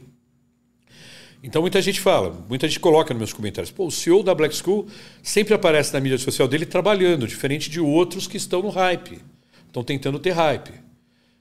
E isso no marketing, cara, falando em marketing agora, você não precisa contar uma história diferente da sua, se você quiser fazer com que o seu produto tenha sucesso. Conte a sua história. Seja você mesmo. A verdade Seja verdadeiro, porque as pessoas vão ter essa conexão filosófica com você e vão falar, vamos junto. Por isso que a Black School, ela incomoda tanto, né? Ela incomoda tanto as empresas mais antigas, porque as pessoas, a gente cresceu muito rápido, mas as pessoas se esquecem que eu tô há 40, você não vai fazer 41 anos na estrada. Caraca. Ralando, né? Então já ralei muito a cara. Eu, posso, Deus sempre cuidou, mas já ralei muito a cara. eu posso entender que a Black School ela pode ter pouco tempo de nome Black School, mas o Marcelo Bella, que é o que colocou isso para fora e construiu, pô. É isso aí. Então não é uma marca nova. É uma marca que você veio construindo ela na sua cabeça desde então. Desde o dia que o cara me deu o gadget lá, me deu o brevet e falou: Você é o Caveira Preta, você Você é é, a tropa de elite da nutrição esportiva. Ele fez uma intimação. Ele É. falou, bicho, agora segura porque você vai representar. Ele você vai carimbou minha isso." alma naquela hora lá, sabe? Então eu não posso fazer nada que não seja para chegar no resultado. E, e só que não vou usar de métodos escusos para isso. Eu vou fazer como o Ayrton uma vez me falou. Uma vez eu perguntei para o Ayrton Senna no carro. Isso era o ano de 1988, no Mercedes dele, no Mercedes Perua. Falei, Ayrton, por que, que o Alan Prost sacaneia tanto você, cara?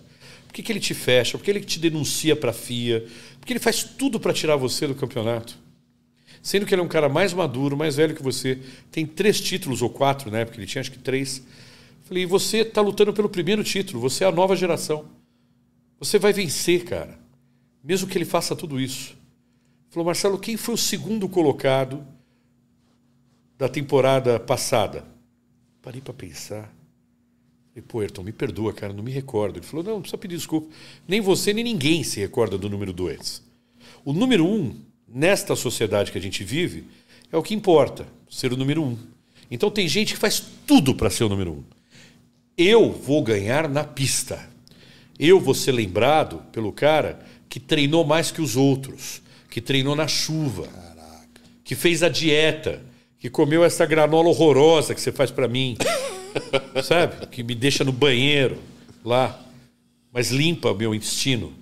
Eu me sinto leve. Fantástico. Essa fibra bem. é, que o Nuno Cobra preparava para ele lá. Então, quando ele falou isso, isso também carimbou a minha alma, meu espírito, falando assim, cara, se você quiser ser um verdadeiro campeão, não é só o título que você recebeu, é como você fez para chegar lá. O que você fez para construir aquele título. Exato. Eu gosto muito dessa ideia que as coisas elas são construídas, não acontece de um dia Exato. para o outro. E aquela história, desceu do palco, você bate na tua mulher, você espanca teus filhos, você, você, você engana sua mulher, você engana os teus amigos, você abandona as pessoas que você prometeu alguma coisa. Se você faz isso, você não é campeão, cara. Você pode ter um título esportivo, mas você não é um cara Você tem campeão. um título, mas olha, não é um campeão. Exato. Fantástico. É isso. Bela, é, volto a dizer, eu sempre te vi como um grande nome do marketing esportivo. Não conhecia esse ser humano que eu estou conhecendo agora. Tenho certeza que tem muito mais coisa aí dentro. A gente vai conhecendo com o tempo. Nesse momento eu quero que você fala para aquela câmera ali, ó, o recado que você acha mais importante. O que te ocorrer, o que você quiser falar. Compre Black School, é brincadeira. é brincadeira. Fala tudo isso para falar, pra falar Black compre School Black School. Pô. Que isso, pô? Né? Não, olha, eu queria dizer para vocês o seguinte: primeiro, agradecer ao Betão da Ironberg, agradecer ao Lala, agradecer à equipe que está aqui, agradecer à Academia Ironberg, que eu estou aqui tendo o privilégio pela primeira vez ver uma coisa que eu só via na, nos documentários, que eu via na internet. Primeiro, agradecer. E aí, falando em agradecer, dizer para você o seguinte: eu agradeço que você esteja assistindo esse podcast e peço para você agradecer tudo na sua vida, inclusive as coisas erradas. As coisas que acontecerem com você, que você fala, puxa vida, que droga, não fale isso. Agradeça. Agradeça porque todas as coisas contribuem para o bem daqueles que amam a Deus, seguem seu propósito, e às vezes uma coisa que parece ruim agora vai levar você lá na frente. Eu estava em 1900, eu estava em 2013 eh, saindo da probiótica e eu tinha pedido para Deus dar aquele prédio para mim que a gente construiu lá da probiótica para trabalhar. Eu não entendia como um garoto que estava de tênis no piso da academia, que conseguiu chegar a presidente de uma multinacional, estava saindo daquilo. Para mim, aquilo era uma perda. Depois de sete anos, a gente volta para o mesmo prédio, com uma capacidade de motivação e de utilização daquele prédio muito maior do que a probiótica já teve lá. Então Deus prepara você. Quando você estiver no deserto, saiba que você está na sala VIP de Jesus. E é o deserto que vai deixar você mais forte, sacou? Valeu, caveira. Legal, legal. A gente tem algumas perguntas aqui, ô Lala. Manda aí. E umas mensagens pro Bela também. O PT Camargo falou aqui: que legal aprender com quem tem propriedade para ensinar. Não, e aqui ficou claro que uma marca ela é construída com paixão, com tempo e trabalho. Né?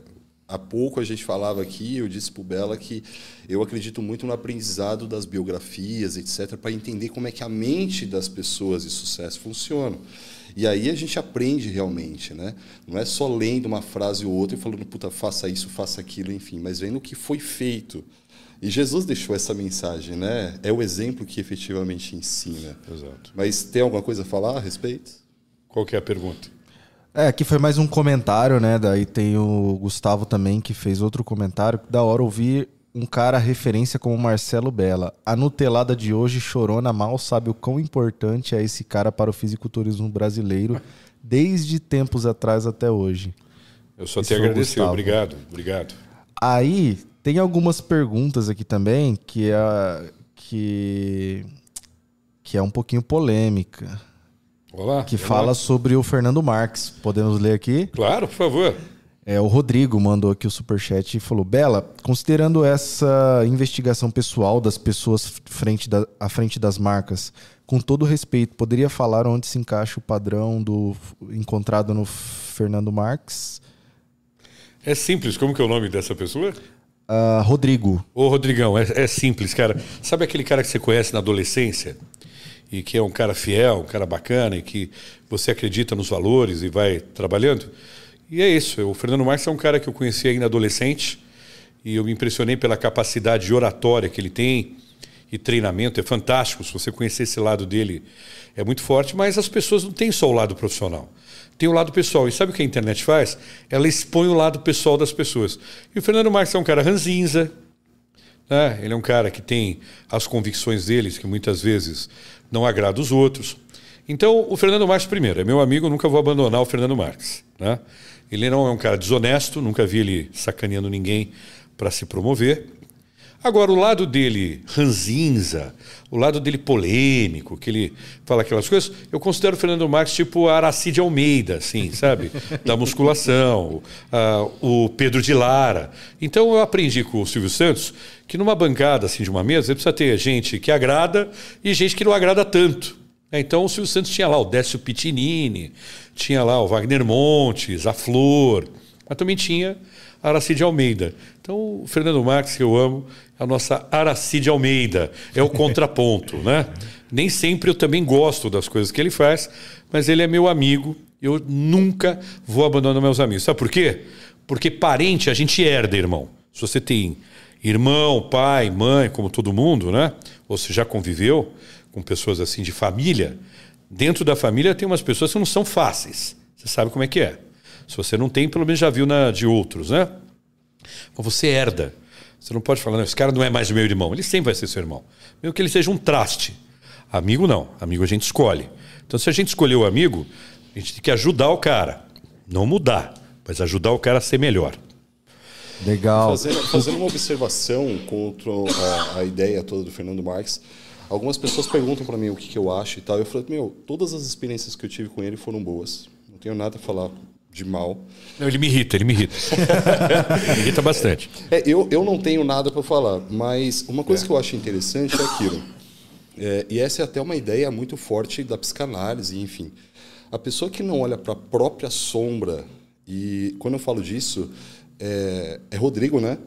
Rodrigo. E aí, falo para o Rodrigo, falo para qualquer outra pessoa também. Quais são os pensamentos que você tem que eles não são tão assim bons? Isso é natural do ser humano. Então, a pessoa que não olha para essa sombra e não identifica ela, talvez o Fernando Marques ele só exponha mais coisas do que as outras pessoas. Não sei, né? Estou aqui comprando só. Mas a pessoa que não faz isso, ela não amadureceu o suficiente ainda. É só a minha opinião. Manda mais uma. O Biri é Biri aqui, mandou aqui. Biri. É, pergunta para o Bela. O que foi ou quem foi para ele o Ayrton Senna? Uau. Foi muito exemplo, boa. foi exemplo. Mais que um, um patrão que me pagou para auxiliá-lo nos seus treinamentos, foi um exemplo de campeão de vida. Enquanto eu vi ele treinando mais que os outros, se dedicando mais que os outros, sendo mais técnico que os outros, estudando a atividade dele profissional mais que os outros, eu também via ele fazendo ações filantrópicas antes de ser campeão mundial, ajudando aqueles que precisavam. Então, o Ayrton, para mim, é, foi um exemplo. Toque de charme mandou aqui, ó. Bela, porque até hoje há um monopólio em relação à federação. Não, não existe. Toque de charme, eu não sei por que você tem esse nome, mas eu adorei. Viu? É, se se o muito- Fefito Marques estivesse aqui, ele ia ter um ui, assim, o Fefito, né? O Fefito Marques. É, toque de charme é o seguinte: é, você não tem uma federação só, você tem FBB na parte amadora, que está em 160 países, muito maior que qualquer outra, a sexta maior federação do mundo. Você tem a NABA, que domina a parte da Europa com o Mister e o Miss Universo. Você tem a NPC, que iniciou nos Estados Unidos junto com a IFBB e hoje está se expandindo através do mundo, entre outras federações que existem. Não existe monopólio. Você pode escolher, como atleta, se você é atleta, pode escolher qualquer federação para competir. Né? Como eu disse, você é atleta, tem sua luz própria, tem seu palco próprio e aonde você quiser se apresentar, você será aplaudido sempre, ou aplaudida, não sei. Fantástico. E existem várias federações brasileiras aparecendo. também, Ligas, né? Exato. Ligas, Tem federações, é isso aí. é. Ó, o Rodrigo Bravin, ele é psicólogo esportivo e mandou aqui, ó. Ainda um psicólogo esportivo, a- a- ainda tem, não, não sei, ainda um psicólogo esportivo na Black School, fazendo um trabalho sério com atletas, além de RH e mind- mindset. Olha, essa pergunta é muito legal. Qual é o nome dele? É o Rodrigo, ele é provavelmente um psicólogo. Doutor Rodrigo, esportivo. não tem. Manda no privado aí e vai lá me visitar. Quem sabe você não seja o primeiro lá. Legal, legal. Fantástico, fantástico. Ah, senhor Marcelo Bela é uma. Aliás, até vou aproveitar, Rodrigo. Quem sabe você não dê jeito no Fernando Marques. Aí, ó. Porque o Fernando Marques vai, tem que ser um psicólogo, psiquiatra, sei Fernando lá. Marques Quem sabe já- não seja essa a salvação dele. Já está sendo aqui montado um plano de Isso, ação. para salvar o Fernando Marques, ou pelo menos ele incomodar menos. A Andréia Fernandes mandou: Senhor Marcelo Bela é uma tremenda referência no mercado. Valores e respeito. Parabéns. Obrigado, André. Beijo.